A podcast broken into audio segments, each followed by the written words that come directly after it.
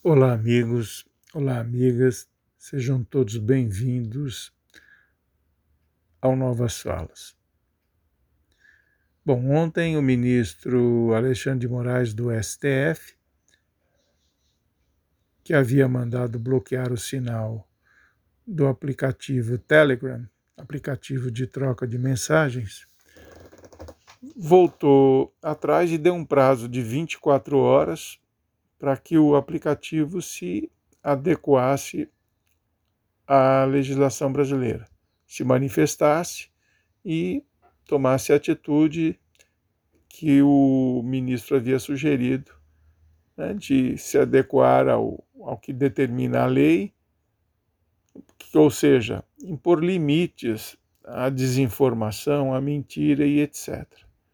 O presidente do Telegram, se manifestou, pediu desculpas, disse que havia um mal entendido, etc, etc, etc. Bom, o importante dessa história toda é que o Telegram se propôs a, a seguir a legislação brasileira, se comportar como determina a legislação local. Isso é importante, apesar do choro do presidente da República, né, que se mostrou bastante irritado quando soube do bloqueio do sinal da plataforma, tanto que acionou a AGU, a Advocacia Geral da União, para recorrer ao STF para tentar reverter a decisão do ministro. Essa é a preocupação do presidente da República. Talvez alguém precise avisá-lo que na Ucrânia tem uma guerra com a Rússia que está afetando a economia mundial e, consequentemente, o Brasil, que Petrópolis, de novo, ficou inundada, vítima de um temporal sobre a cidade. A fome continua atingindo mais de, de 25 milhões de brasileiros. Essas são as preocupações que o presidente deve ter, não com o Telegram O Telegram não precisa de um de um defensor como o presidente da República, que deveria estar preocupado com coisas mais importantes para o povo brasileiro.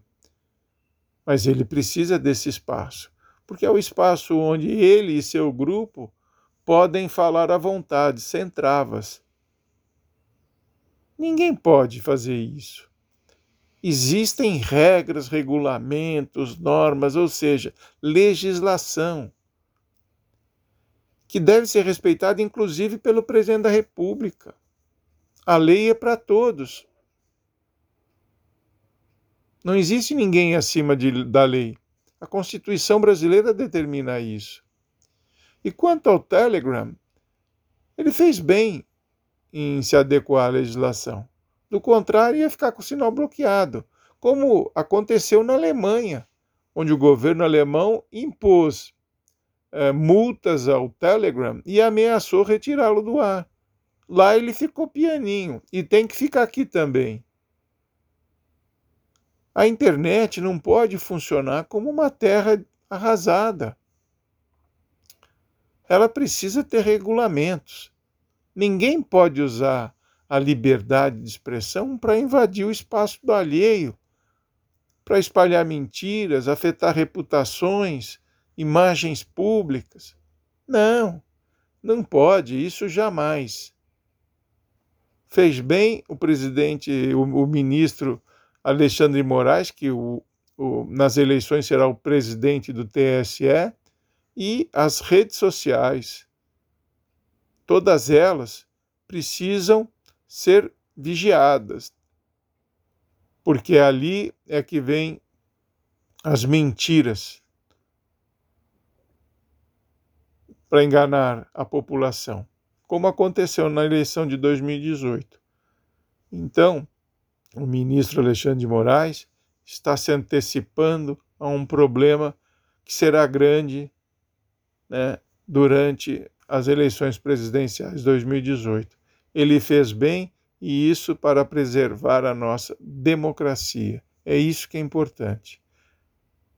Ninguém pode usar a liberdade de expressão para atacar a democracia, como vem acontecendo. Então, esse tranco foi importante e espero que todos aprendam com isso. Abraço.